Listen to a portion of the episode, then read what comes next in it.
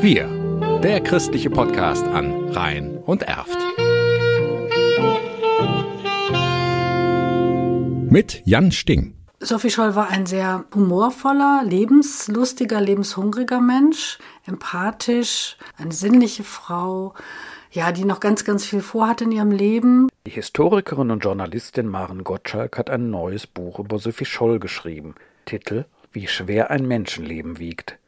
Heute vor 100 Jahren ist die Widerstandskämpferin gegen den Nationalsozialismus im schwäbischen Forchtenberg geboren. Mit 21 Jahren wurde sie von den Nazis hingerichtet, nachdem sie zusammen mit ihrem Bruder Hans bei einer Flugblattaktion an der Münchner Universität vom Hörsaldiener Jakob Schmidt entdeckt wurde. Wir können sehr klar an den Verhörprotokollen doch erkennen, dass speziell auch Sophie, aber bei den anderen war es ähnlich, ja nicht um Gnade gebeten hat oder sich rausgeredet hat, sondern dass sie einfach dazu gestanden hat, was sie da getan hat.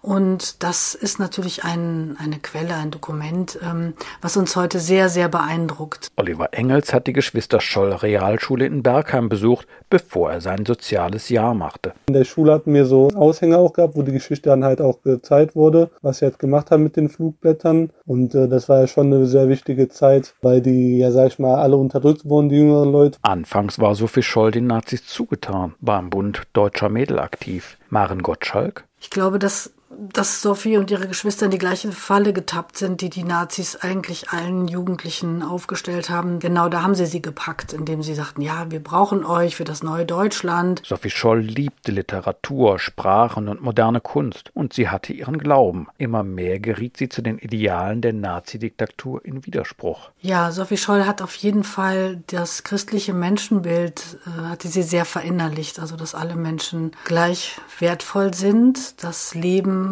wichtig ist und dass man das Leben schützen soll. Für Oliver Engels ist es wichtig, dass Sophie Scholl und die Weiße Rose ihren Protest im Untergrund formuliert und dann halt zum Ausdruck gebracht haben und halt auch, sag ich mal, ihr Leben dafür riskiert haben, dass es eine Meinungsfreiheit gibt und dass die nicht unterdrückt werden und dass die nicht damit einverstanden sind, so wie es da zu Rechte ging. Gerne würde Maren Gottschalk Sophie Scholl heute zum 100. Geburtstag gratulieren. Na, ich würde mich bei ihr bedanken dafür, dass sie äh, unserer deutschen Geschichte dieses Kapitel geliefert hat des Widerstands, so dass wir doch auch das Gefühl haben können zu sagen, es gab auch damals in der dunkelsten Stunde unserer Geschichte Menschen, die dagegen sich dagegen gestellt haben.